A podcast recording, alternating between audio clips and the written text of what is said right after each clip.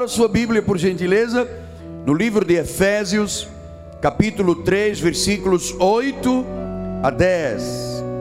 O tema de hoje, nós estamos numa série sobre os anjos, é a ação dos anjos, o mistério revelado. Diz assim a palavra do Senhor a mim, o menor de todos os santos, me foi dada esta graça de pregar aos gentios o evangelho das insondáveis riquezas de Cristo e manifestar qual seja a dispensação do mistério, desde os séculos oculto em Deus, que criou todas as coisas, para que, pela igreja, esta é a função da igreja, a função da igreja não é dar óleo, não é dar mesinhas, não é gerar bruxaria espiritual, ele diz que pela igreja, a multiforme sabedoria de Deus se torne conhecida agora dos principados e potestades nos lugares celestiais. Que esta palavra abençoe todos os corações. Vamos orar ao Senhor. Oremos.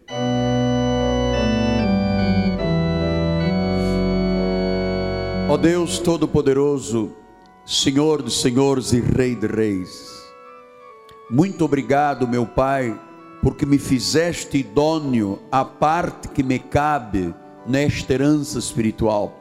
Foram as palavras do apóstolo São Paulo aos Colossenses.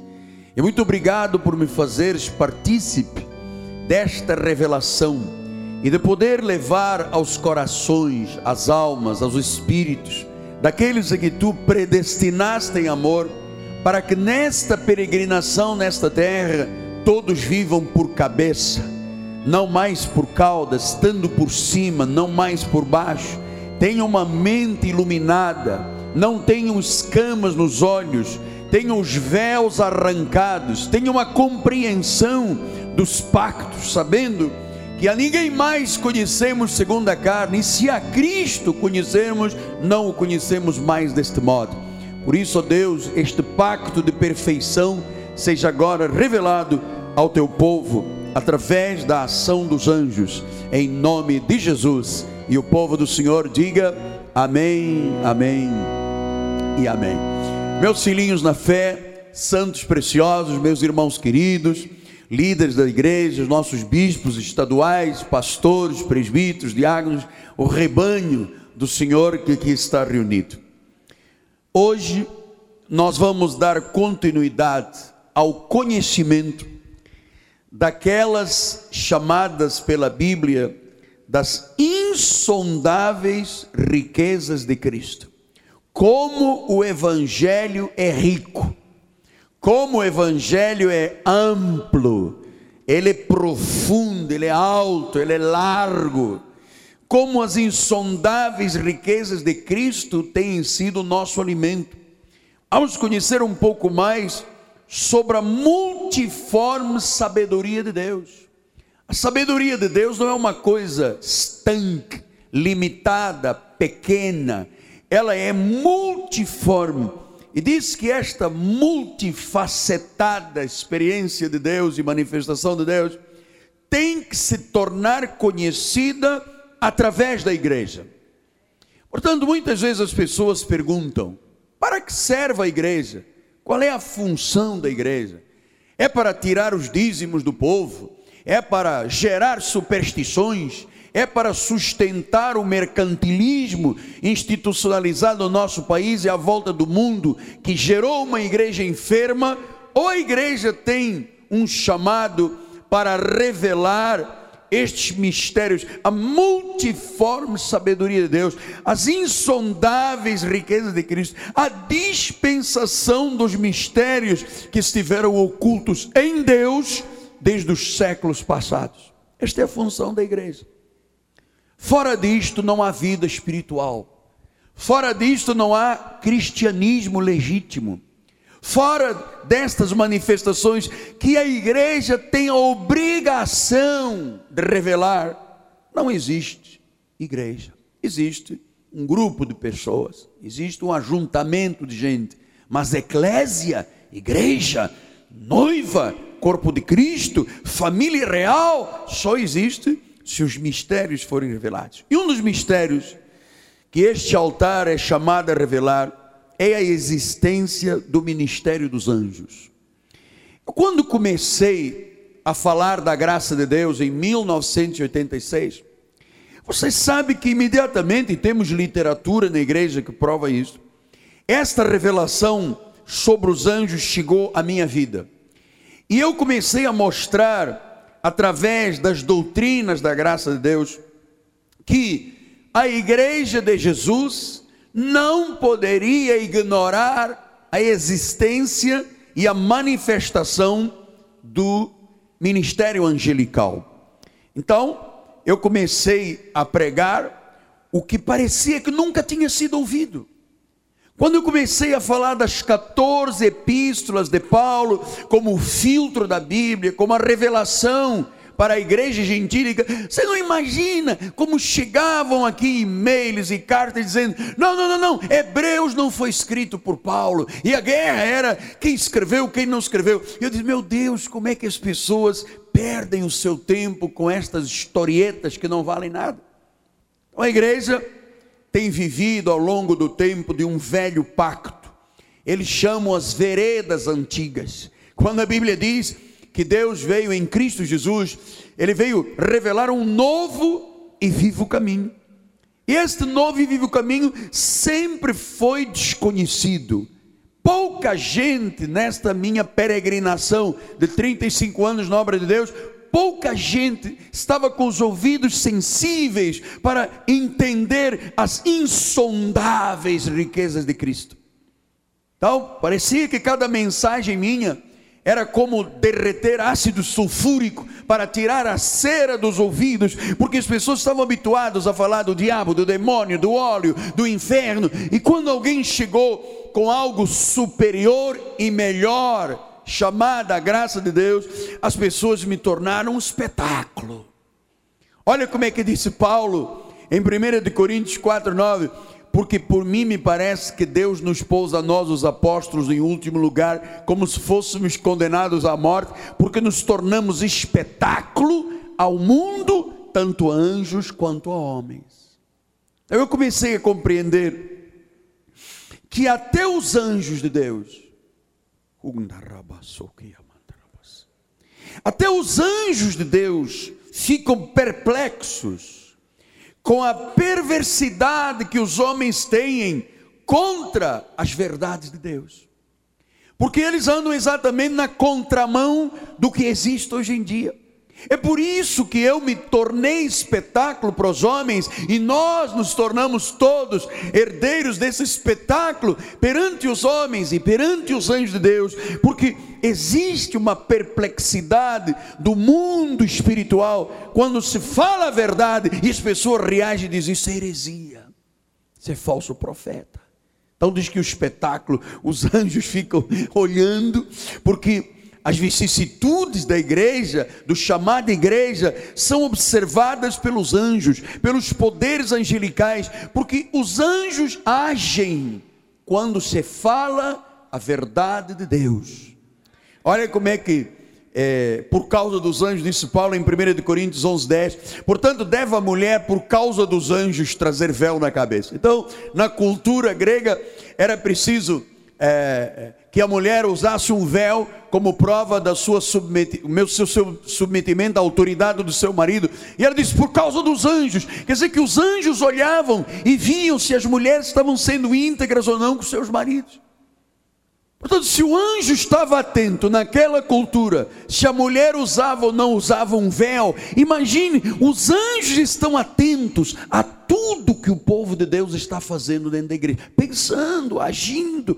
Disse em 1 de Pedro 1,12 que a eles foi revelado não, que não para si mesmos, mas para vós outros ministravam as coisas que agora vos foram anunciadas por aqueles que pelo Espírito Santo enviado do céu vos pregam, verda, pregam o Evangelho, coisas essas que os anjos anelam prescrutar.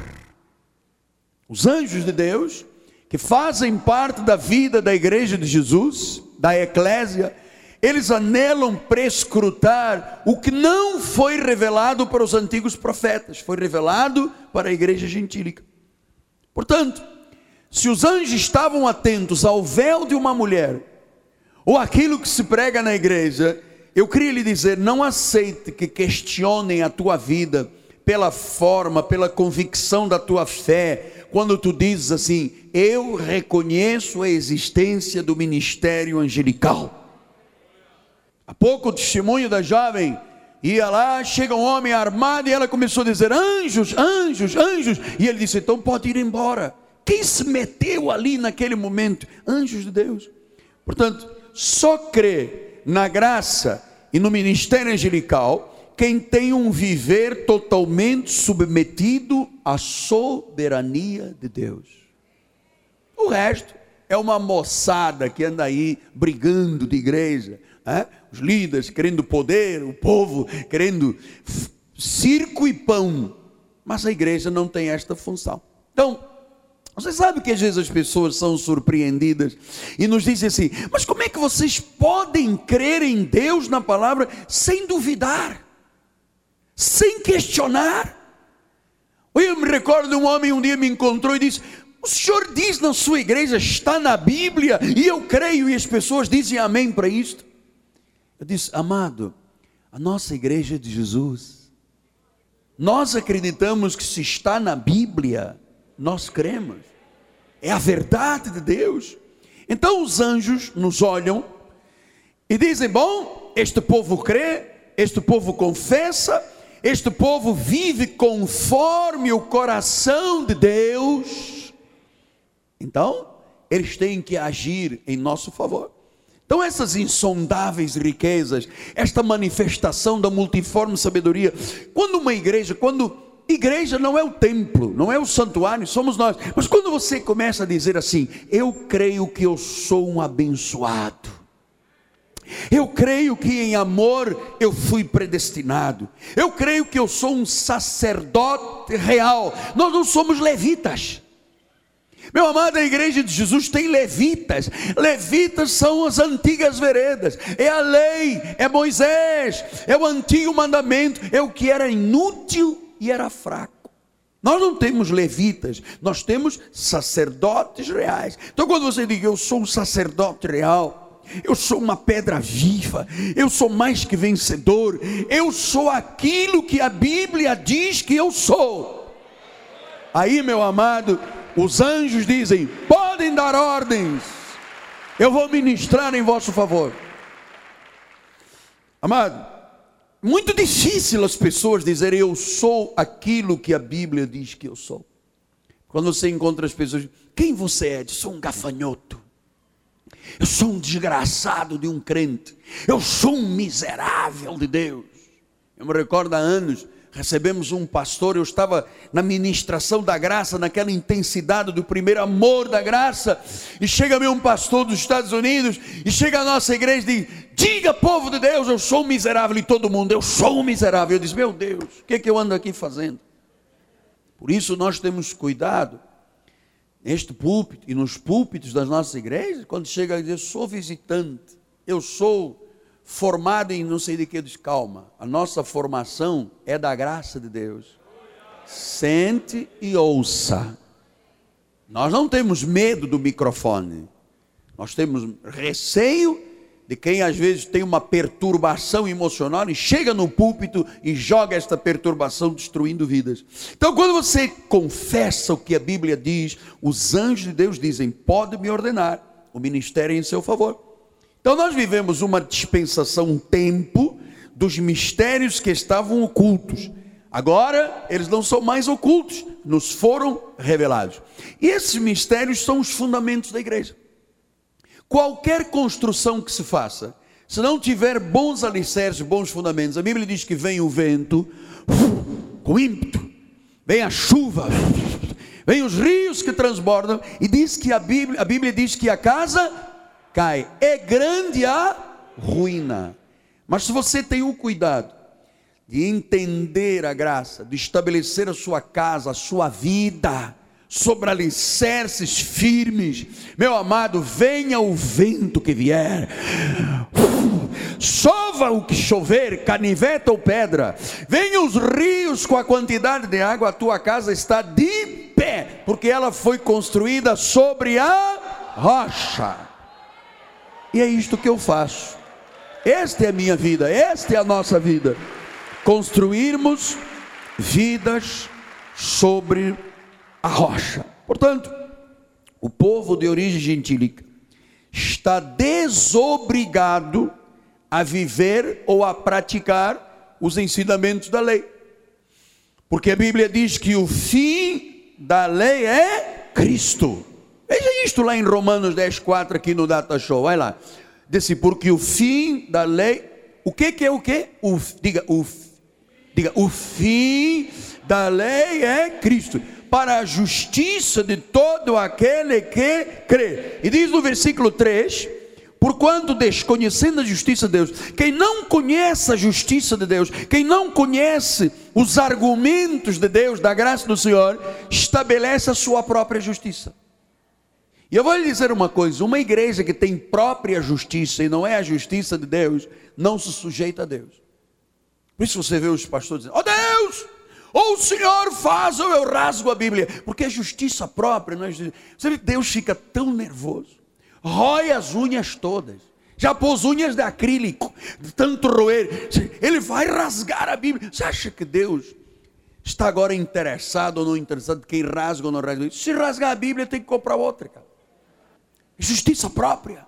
Aqui na igreja, é, isto é justiça própria. Nós nos submetemos a que vem de Deus. Porque olha, em João 16, 12, o Senhor diz assim: ainda tenho outras ovelhas tenho muito que vos dizer, hein? tenho muito que vos dizer.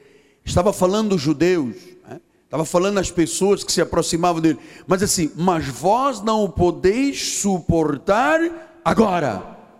Quer dizer que estes mistérios não eram para o tempo em que Jesus andou em carne, ele estava ali no cumprimento da lei. Ele, não, ele veio para corroborar, ele não veio anular, ele tinha que fazer tudo o que a lei. A lei batizava, ele batizou, a lei jejuava, ele jejuou, a lei enfrentava o demônio, ele enfrentava, a lei sacrificou, a lei apanhou, até que finalmente ele teve que terminar numa cruz.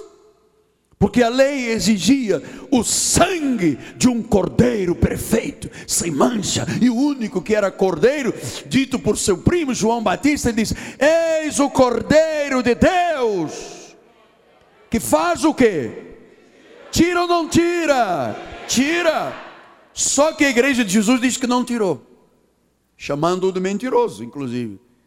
A igreja de Jesus diz: olha, agora nós temos um tanque aqui com água do rio Paraíba, abrem o púlpito, sai um, uma placa ou ali atrás, e diz: olha, então o que Cristo não fez, nós vamos fazer. O sangue dele não fez nada, o sacrifício dele, bolufas, agora vamos nós fazer. Então, minha irmã, você crê que o batismo nas águas, em nome do Pai, um, em nome do Filho, em nome do Espírito Santo, e a pessoa diz: Oi, eu agora estou curado e limpo e salvo, porque cumpri um sinal externo de uma convicção interna.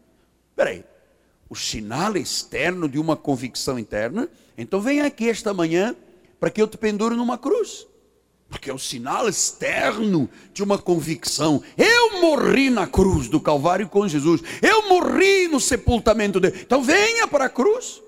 Ah, não, pastor, a cruz eu não gosto. Ah, então é justiça própria.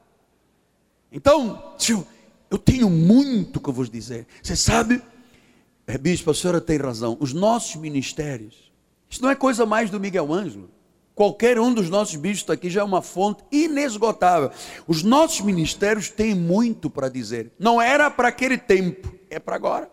Tanto que em João 10, 16, o Senhor diz: Olha, eu tenho outras ovelhas, que não são as judias, as judaicas, as, as hebreias, elas que não são deste aprisco. A mim, disse Jesus, convém, é uma coisa dele, a mim convém conduzi-las. Meu amado, você pensa que é o Miguel Ângelo que conduz a ovelha aqui? Eu sou apenas a boca que abro aqui e Deus fala. Na realidade, é Ele que nos conduz. Porque quando Ele fala, diz: As minhas ovelhas ouvirão a minha voz. Não ouvirão a voz do cimento para casa própria, do barretão da fé, do, do sabonete da ruda. Ouvirão a voz do Senhor. Então Jesus conduz alimenta, pastoreia, protege e ensina através da graça de Deus. Porque 1 de Pedro 1,12, vamos voltar assim: a eles foi revelado que, não para si mesmos, mas para vós outros. Portanto, esta palavra não era para os profetas antigos. Estes mistérios não foram conhecidos pelos antigos profetas. Por quê? Porque Cristo ainda não havia cumprido o plano da redenção pelo derramamento do seu sangue, pela sua morte e pela sua ressurreição. Na cruz, a obra de Jesus foi completa. Hebreus 10, 14 diz isso. Diz a palavra do Senhor, porque como a única oferta aperfeiçoou para sempre aqueles que estão sendo santificados. Para sempre, diga, eu para sempre fui na cruz aperfeiçoado, completo, nada me falta. Então, você sabe que na cruz aconteceram coisas fenomenais. Lá estava você e eu. Ele tomou sobre si os meus, os teus, os nossos pecados, o castigo, a maldição, a dor, e diz que encravou na cruz do cavalo. Mas nesta cruz também aconteceu algo extraordinário que a igreja de Jesus não conhece, porque são insondáveis riquezas, são mistérios que estiveram ocultos. E como a igreja e a moçada andou esse tempo todo, 155 anos do Evangelho, brincando de Deus e com Deus, Deus não tinha tempo para revelar mistérios. Então ele diz em Hebreus 2,14 um versículo tremendo, como diz o bispo Hugo, tremendo.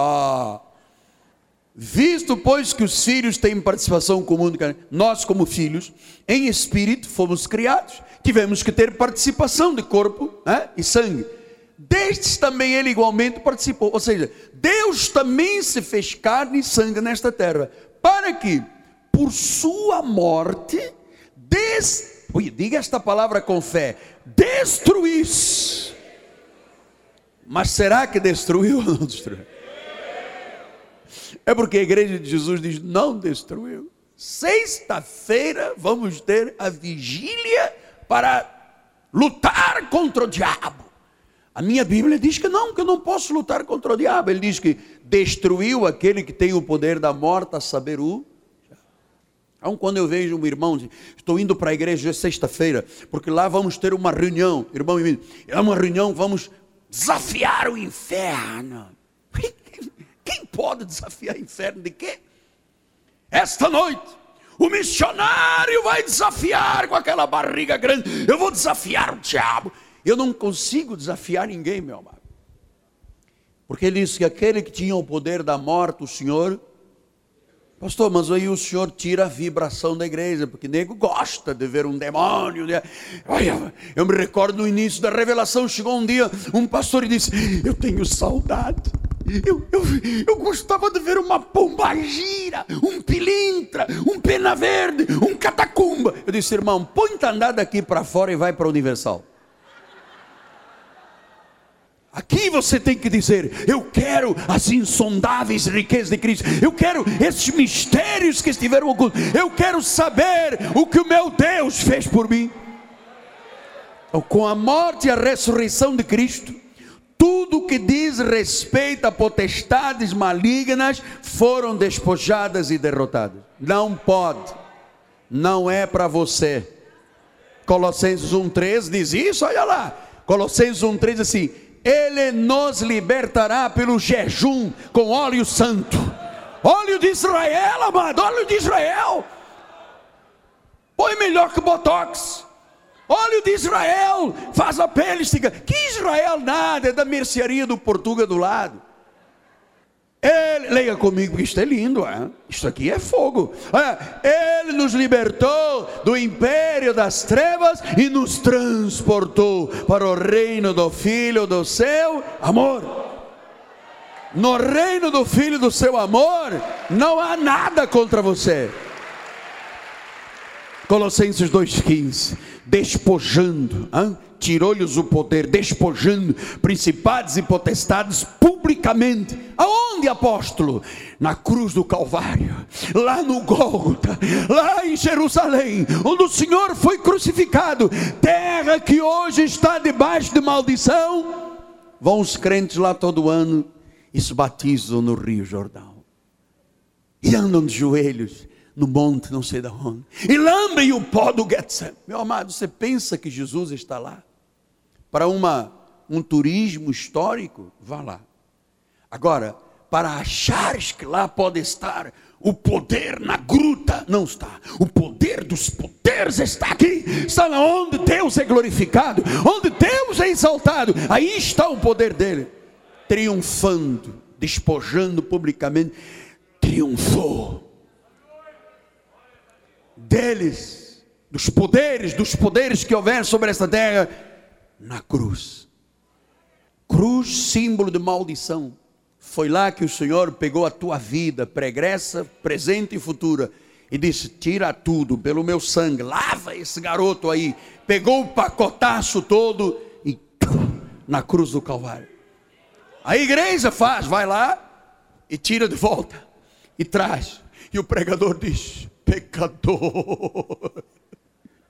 E o povo diz: é verdade, eu sou ruimzinho, eu não presto, eu preciso de um banho de suor do apóstolo fedento. Tá? Eu preciso, apóstolo, eu preciso que o demônio venha e me dê um supapo, porque eu tenho que pagar. Amado, tu tens que pagar o quê? Não poderias pagar pelos teus pecados. Jesus pagou o preço. Ele nos comprou. Pastor, e o que aconteceu com a moçada dos demônios? Judas 6 diz isso. E os anjos que não guardaram o seu estado original, mas abandonaram o próprio domicílio, ele, ele, Jesus, tem guardado sob trevas em algemas eternas para o juízo do grande dia. Pastor, então acho que as igrejas todas ficam chamando demônios e o Senhor diz na palavra que eles estão algemados. Aí você vai ficar com quem? Com a palavra ou com o que se passa aí de fingimento e de enganação da moçada? Com a palavra. Diga com a palavra. Diga sério, olha para mim e diga com a palavra. Porque se você não fica com a palavra, fica com a moçada. Aí você não acredita, começa a ter medo do diabo. E eu vou dizer uma coisa: não tenha medo do inferno, isto não é para você. 1 Tessalonicenses 5, 9 diz: Deus não, Deus não, Deus não nos destinou para a ira. Ele nos destinou para a salvação, mediante nosso Senhor Jesus Cristo. Diga: Deus não me destinou para a ira. Então, se o lago do enxofre está fervendo, ele não é para mim nem para você. Efésios 4,30 diz: Não entristeças o Espírito Santo, duvidando de Deus, no qual, Espírito, você foi selado para o dia da redenção. Diga: Eu fui selado, ninguém pode tirar o selo, é para o dia da redenção. Diga: Eu não fui posto para a ira, eu fui posto para a salvação. Então você sabe, a falta de conhecimento desta verdade, destas verdades, que eu estou aqui há 15 minutos lhe passando, impedem os anjos de nos servirem. A nossa confissão de fé é que dá ordens para que eles nos sirvam. Se eu é, me privar destas verdades, o ministério angelical não funciona. E mais do que isto, a minha boca passa a ser frívola em Mateus 12, 36 e 37. Eu já mostrei isto semana passada, mas eu preciso de 10 minutinhos. Por favor, não fique olhando o relógio, vai ser bom para a nossa vida. Ele diz assim, 12, 37. Digo-vos toda a palavra frívola. Quando eu digo assim, o diabo me colocou uma casca de banana, isto é uma palavra frívola. Acabei de perder a salvação, isto é uma palavra frívola. Eu não presto, palavra frívola. Nem sei se algum dia eu vou viver a vida eterna. Palavras frívolas. Nós daremos conta no dia do juízo. Por quê? Porque pelas tuas palavras estás justificado, mas pelas tuas palavras serás condenado. Quer dizer que o que eu falo ou deixo de falar, faz ou não faz os anjos agirem, cumpre-se cumpre ou não se cumpre a palavra. E eu vou te dizer uma coisa em três minutos. Há vários exemplos de vidas na Bíblia que se complicaram por causa de, por causa de não guardar a boca. Porque os anjos estão metidos nisso, eles se metiam um bocado do véu da cabeça, imagina com palavras frívolas. E eu fui me lembrar, ah, quando eu estava preparando o recado ontem, do que aconteceu com a irmã de Moisés. Você lembra Moisés? Números 12, 1 e 2, diz assim: Falaram Miriam e Araão contra Moisés. Ai, Jesus Cristo. Olha, eu vou lhe dizer uma coisa. Se um dia você for tentado a falar contra alguém, é melhor você não falar. Amarra a boca, costura, põe aquele durex largo, amarra para cima, para baixo, faz alguma coisa. Porque olha, olha o que é um problema de se falar palavras frívolas. Falaram contra Moisés por causa da mulher cuxita que tomaram, pois tinha tomado uma mulher cuxita. Moisés casou com uma mulher negra. Aí o hebreu, o judeu, ficou desesperado. E a turma começou a atacá-lo. E disseram: Porventura tem falado o Senhor somente por Moisés? Não tem falado também por nós? Então, Miriam, a, a, turma que andava à volta de Moisés começou a dizer: peraí, Moisés casou com uma negra, não podia, tinha que casar com uma mulher loura, com cabelinhos anelados, olho azul. Ele gostou de uma neguinha, como é que pode? E começaram a atacar, começaram a falar. E diz a palavra do Senhor: não, antes, antes, disse: falaram Miriam e Arão contra. Versículo 2: e disseram: se Deus fala a Moisés, também fala a nós, e não tem falado também por nós, e diz que o Senhor ouviu. Na realidade, Deus também falava a eles. Mas a insurreição meteu-se Deus no, na questão e se meteram os anjos na questão. Porque não se pode falar da liderança. Se você um dia for muito tentado em questionar o seu anjo, não fique, porque vai lhe fazer mal. Então diz a palavra do Senhor: era o varão Moisés muito manso, mas todos os homens que via sobre a terra. Logo o Senhor disse a Moisés, Arão e a Miriam: Vós três saí da tenda da congregação. Saíram três. Então o Senhor desceu na coluna nuvem e expôs a porta da tenda. Depois chamou Arão, Miriam e se eles se apresentaram.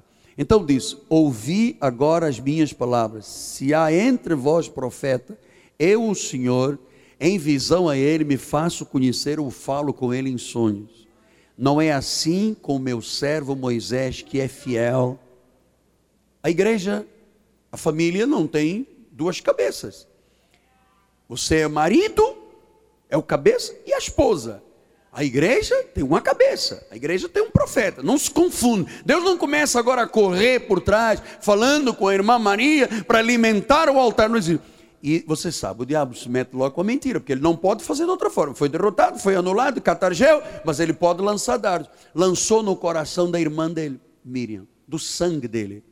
E então Deus disse: Olha, eu falo com meu servo, ele que é o meu profeta, e eu disse, boca a boca falo com ele, claramente, não por enigmas, pois ele vê a forma do Senhor, como pois não temestes falar contra o meu servo, contra Moisés?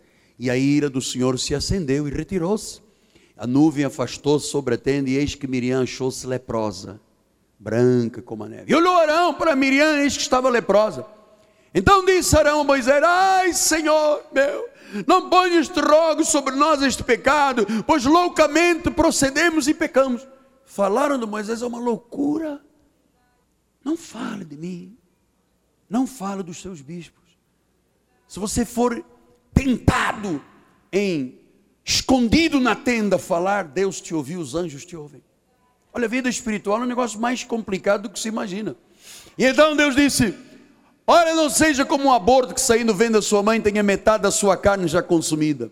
Moisés clamou: Senhor oh Deus, rogo-te que a cures. Ela é minha irmã. Respondeu-lhe o Senhor: Se seu pai lhe cuspira no rosto, não seria envergonhada por sete dias. Seja detida sete dias fora do real, depois recolhida. Veja só, parecia uma brincadeira. É, Miriam Arão começaram a dizer: Não, Moisés fala, Deus fala comigo, fala com você. Não fala. Não fala. Deus não se confunde. A igreja não se confunde, família não se confunde. Não adianta a senhora crescer o seu marido e o marido crescer a dona de casa. Não pode, não se confunde. Deus, Deus, num enxame de abelhas, Deus não tem duas rainhas, tem uma rainha. Bota um monte de zangãos e a turma, a, sabe, a pesada vai lá, busca pólen e ali está tudo organizado. Igreja é assim: apóstolos, profetas, evangelistas, pastores, médicos, isto é tudo uma harmonia espiritual. Quando estas duas pessoas intentaram falar de Moisés, Deus ouviu, os anjos se meteram. E então disse: sete dias detida, ficou leprosa. Você sabe que Provérbios de Salomão diz que até dentro de quatro paredes você tem que ter cuidado porque as paredes ouvem. As paredes ouvem. Às vezes um marido numa cama com uma esposa diz: Você viu hoje aquela besteira, aqueles sapatos do apóstolo? É? Que ele parece pele de cobra. Onde é que ele foi arranjar aquilo? Roubou aonde essa cobra? Onde é que ele fez um lagarto com a pele dele no sapato? Oi, Deus disse: Pai, não faças isso dentro de quatro paredes, liga o ar-condicionado no máximo, põe uma porta blindada e Deus ouve. Você pode pôr no teu carro o ar-condicionado forte. E começa a dizer: Você viu na igreja aquele irmão da porta, viu o bispo Hugo, ele disse três minutos, foram 15 minutos, não pode. E o anjo está lá. Aí o carro encosta, quebra o acelerador, faltou gasolina, e a pessoa diz: Onde está Deus? Deus diz: Eu te ouvi. Estou de olho em você. Mas ele não pode falar um pouquinho de Moisés? Não pode. E do bispo Hugo? Não pode. Então de quem eu posso falar? De ninguém. Porque é assim que se destroem as igrejas, é assim que se destroem as famílias. Portanto, Miriam sofreu a consequência de uma má confissão. Aí hoje vou à igreja, vou amarrar-me perante o apóstolo, vou ficar de cara feia. Amar, não fica de cara feia comigo. Eu tenho um tio chamado Ivo Pitangui. Ele faz um mini lifting, ele abre a boquinha, ele põe dentes por cima, a pessoa fica bonita. Mas não faça isso, isso não é para a nossa igreja. Você tem um pastor bom, você tem bispos maravilhosos, você tem uma família apostólica sensível. Hã? Então, o que que diz em Hebreus 1,14? Não são todos eles espíritos ministradores enviados para serviço a favor dos que hão de a salvação, está falando dos anjos. E diz 2,3 de Hebreus: Como escaparemos nós se negligenciarmos tão grande salvação? Nós não escaparemos se negligenciar. Ai, deixa eu só te dizer: sabe aquele negócio que você falou no outro dia? Deus te ouviu. A vida fica emperrada, Deus te tira sete dias no arraia lá fora. Pastor, mas eu só disse que o pastor Astolfo, não pode falar do pastor Astolfo. Não, mas ele era do PT. Não fale do pastor Astolfo, por favor. Então, você tem que ter cuidado com. Amado, vida santa é outra história. Vida santa é outra história. Então, anjos valorosos em poder assistem, cumprem o que é dito em linha com a palavra. Gênesis 48, 15 e 16, e abençoou José, dizendo: Deus em cuja presença andaram meus pais Abraão e Isaac, Deus me sustentou durante a minha vida até este dia. O anjo que me tem livrado de todo mal, abençoe a rapaziada. Amado, você tem anjos que lhe livram de todo mal. Salmo 34, 7 diz: O anjo do Senhor acampa-se ao derredor daqueles que Salmo 78, 23, 25. Nada obstante, ordenou as alturas e abriu as portas dos céus. Fez chover maná sobre eles para alimentá-los e lhes deu cereal do céu. Comeu cada qual o pão dos anjos e enviou-lhes comida a fartar. Meu amado, nós aqui comemos pão dos anjos. O maná está sobre esta igreja, a revelação da graça de Deus. Então, eu queria agora ainda no Salmo 91, me dê só 10 minutos. Hoje é um dia de festa, tá bem? Ligue para sua esposa, diga que você vai chegar 10 minutos atrasado. Salmo 91, 10. Eu quero muito que este salmo esteja impregnado na tua mente. Nenhum mal te sucederá, praga nenhuma chegará à tua tenda porque aos seus anjos dará ordens a teu respeito, para que te guardem todos os teus caminhos, eles sustentarão nas suas mãos, para não tropeçares em alguma pedra. Então veja, os anjos agem em todas as áreas, na saúde, no trabalho, na família, nos livramentos, nos milagres, nas finanças, nos sinais, nos prodígios, nas maravilhas. Até nas horas da indecisão, os anjos agem. Quantas vezes eu quis desistir de tanta coisa e eu recebi uma força de encorajamento e eu não desisti. Portanto, nos momentos mais difíceis, os anjos agem. Não te deixes enganar ou humilhar pela lógica, pela razão, pela carne, que não agem, não existem. Não deixe. Eu queria nestes cinco minutos finais.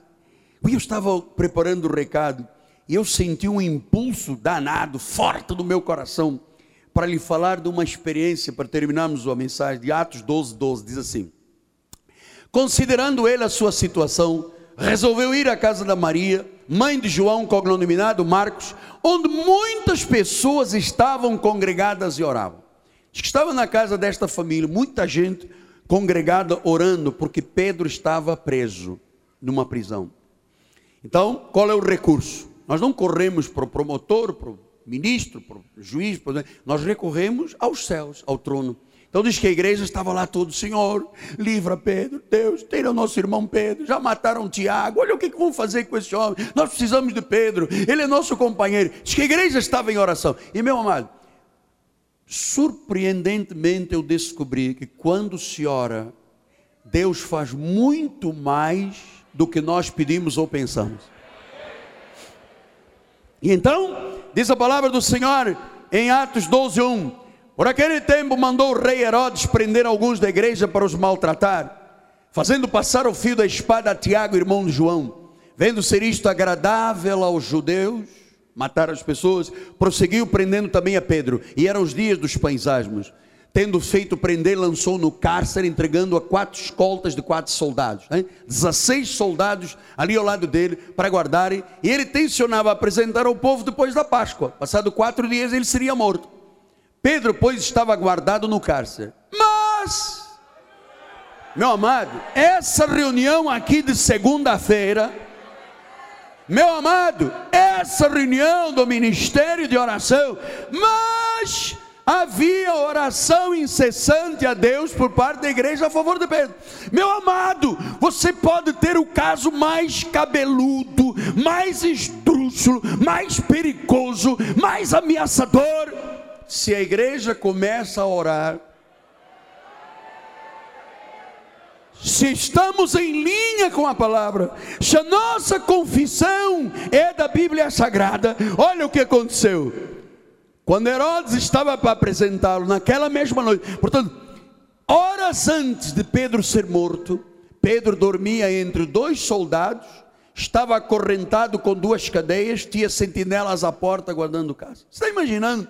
cara amarrado, algemado, acorrentado, 16 soldados, deitado ao lado de soldados, sabe, numa masmorra escura, e diz a palavra do Senhor: Eis, porém,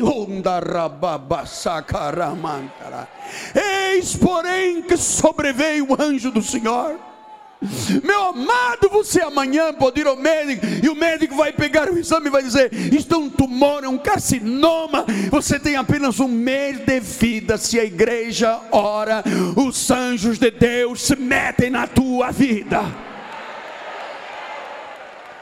Este era um estado de impossibilidade. Eis, porém, que sobreveio, sobreveio um anjo do Senhor e uma luz iluminou a prisão tocando ele ao lado de Pedro, despertou dizendo: Levanta-te, Pedro, rápido, quickly, quickly, vamos embora. As cadeias caíram-lhe das mãos. Disse-lhe o anjo: Cinge de calças sandálias. Ele fez, disse-lhe mais: Põe a capa, garoto, segue-me. Versículo adiante. Então saindo, seguia, não sabendo se aquilo era real ou que se fazia no meio. Parecia uma visão. Quando Pedro, no meio de 16 soldados, amarrado, escuro. Não havia nenhuma condição de sair de lá. E de repente chega um anjo e diz: Pedro, levanta-te, cara, rápido, bota as sandálias, põe a capa, temos que sair daqui. Pedro deve ter dito: peraí, me belisca, me belisca, belisca, me belisca, isso não pode ser verdade. Mas o médico disse que eu tinha um câncer, era carcinoma, grau 4. Era uma doença tão. Diz que ninguém tem cura no mundo. Rápido. Sou eu o anjo que estou agindo. Não, isso não pode ser real. Talvez alguém tenha entrado aqui esta manhã, ou quizás me assista, porque o tempo está correndo. Meu amado, talvez você diga: me belisca, apóstolo, me belisca. Me belisca para ver se é verdade. Porque eu estava dormindo entre dois soldados, eu estava acorrentada a um pau, eu tinha sentinelas na porta, eu não sabia se era real, que se fazia, era visão, era o que? Era um anjo. Meu amado, em o nome de Jesus Cristo Creia que os anjos de Deus te servem, mesmo quando você está amarrado, pode não ser uma algema nem uma corrente, mas estás amarrado por uma decisão jurídica, por um advogado, por um agiota que te quer matar, por uma perseguição no teu emprego. Você diz: se correr o bicho pega, se parar o bicho come. Não dá para ir para lá, não dá para ir para cá. Estou amarrado, estou nas trevas, está escuro. Mas se houver oração,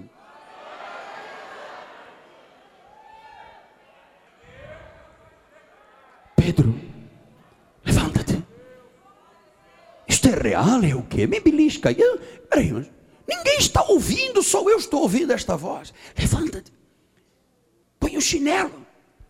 Como é que é aquele chinelo de borracha? Como é que se chama? Havaiana. Com a plaquinha Brasil. Levanta-te. Mas eu estava aqui amarrado. Ui, já não estou mais amarrado, caíram. Mas eles continuam dormindo. Você deu uma anestesia geral? Deu o que estes, estes soldados? São 16. Estavam lá quietinhos. E o anjo disse: Vamos, vamos, vamos. E os soldados lá. Meu amado, Deus vai nos surpreender em coisas gigantescas. É o sobrenatural de Deus. Ele disse: Eu não sei se é real, eu não sei se é uma visão, eu não sei se é um anjo. E diz o versículo 10: Depois de terem passado a primeira, a segunda sentinela, chegaram ao portão de ferro que dava para a cidade, o qual se lhes abriu automaticamente e enveredaram por uma rua, e logo o anjo se mandou. Pedro diz: Mas tem uma sentinela ali. Como é que eu vou passar? O anjo, vá embora, meu irmão. Ui, ui, ui, Ai, passou, não me viu. Vamos para o segundo. não me viu. E diz que agora tem um portão, cara. Eram 16 homens lá atrás. Era, um, era o junco, era a corrente, era a algema. Agora ainda tem um portão. Como é que eu vou sair daqui, anjo? Vai lá, mano. Vamos ver o que vai acontecer. Ui, oh, o portão se abriu. Diz que automaticamente. Deus automaticamente abre portas não havia controle remoto, havia um anjo de Deus abrindo. O anjo de Deus vai abrir portas para a tua empresa, vai abrir portas de trabalho, vai abrir portas de negócios. Meu Deus, meu Deus, nós temos que acreditar nisto. E diz o versículo 11: Então Pedro, caindo em si, disse: Agora eu sei que verdadeiramente o Senhor enviou os seus anjos e me livrou da mão de Herodes e toda a expectativa. Qual era a expectativa do povo judeu? Passar a régua no pescoço de Pedro. Ninguém pode tocar naquele que é guardado por Deus. Ninguém. Ninguém. Meu Deus, disse Pedro, eu caí em mim. O que aconteceu lá foi um milagre foi o anjo de Deus. Portanto, eu estou terminando. Eu tinha muito mais, mas alguns não vão suportar. Meu Deus, o que, que pode fazer por nós um anjo? Imagina uma míriade. Portões vão se abrir. Você vai ficar invisível aos seus inimigos. Deus vai fazer acontecer. E aos anjos, termino com Salmo 103, 19 e 20. Olha que maravilha. Nos céus estabeleceu o Senhor o seu trono, o seu reino domina sobre tudo. Bendizei ao Senhor todos os seus anjos valorosos em poder, que executais as suas ordens e obedeceis a palavra. O povo estava daquele lado. Senhor, o Pedro está preso, vão cortar-lhe o pescoço. Olha, é um tumor, é um câncer. É minha mãe, cuidado, o peito. Fui fazer exame, apareceu um caroço. Era um exame na próstata, deu um tumor. Era uma doença, não sei de quê. Senhor, e a igreja aqui toda segunda-feira com o bispo Sérgio, a bispa Ana, a turma. Temos aqui uma moçada de oração, firme, comprometida. Não é covarde, não é banana, não é mole, é de oração. Então começa a orar, começa a orar. E o anjo vai lá. Uh, uh, o que é que se passa? O que é que se passa? Tem um Pedro preso aqui. Tem um Pedro preso. Aí os anjos chamam os outros. Mas tem guardas, tem guardas. Não importa. Pedro, sou eu, anjo. Cai as tuas algemas.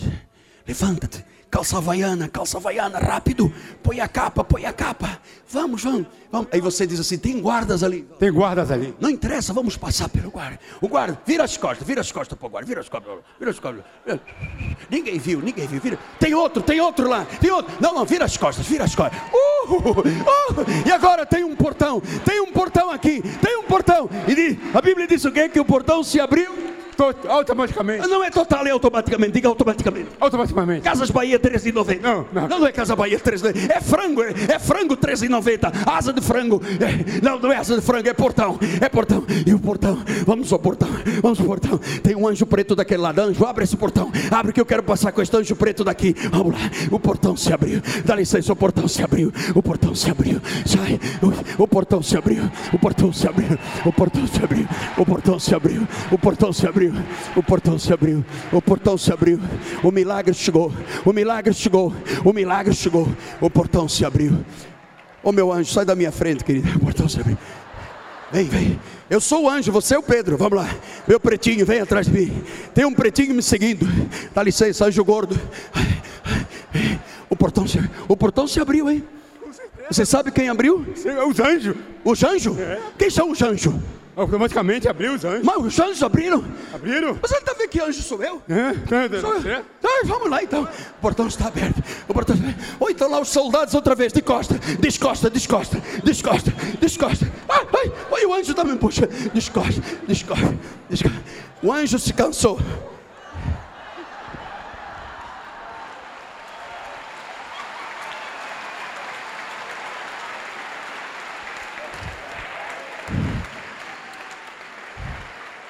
Você é um anjo? O que, meu amor? O anjo de Deus nunca se cansa. Não, nós não estamos cansados. Vamos continuar correndo. Descosta, descosta, descosta, descosta.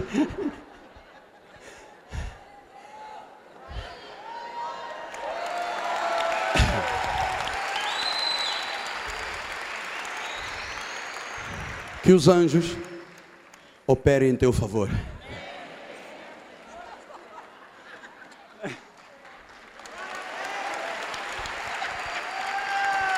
Obrigado.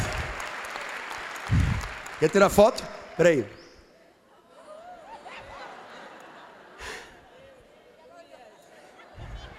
Não, só foi foto.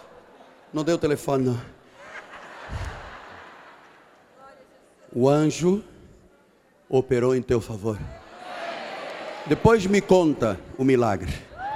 Assim seja, assim disse o Senhor.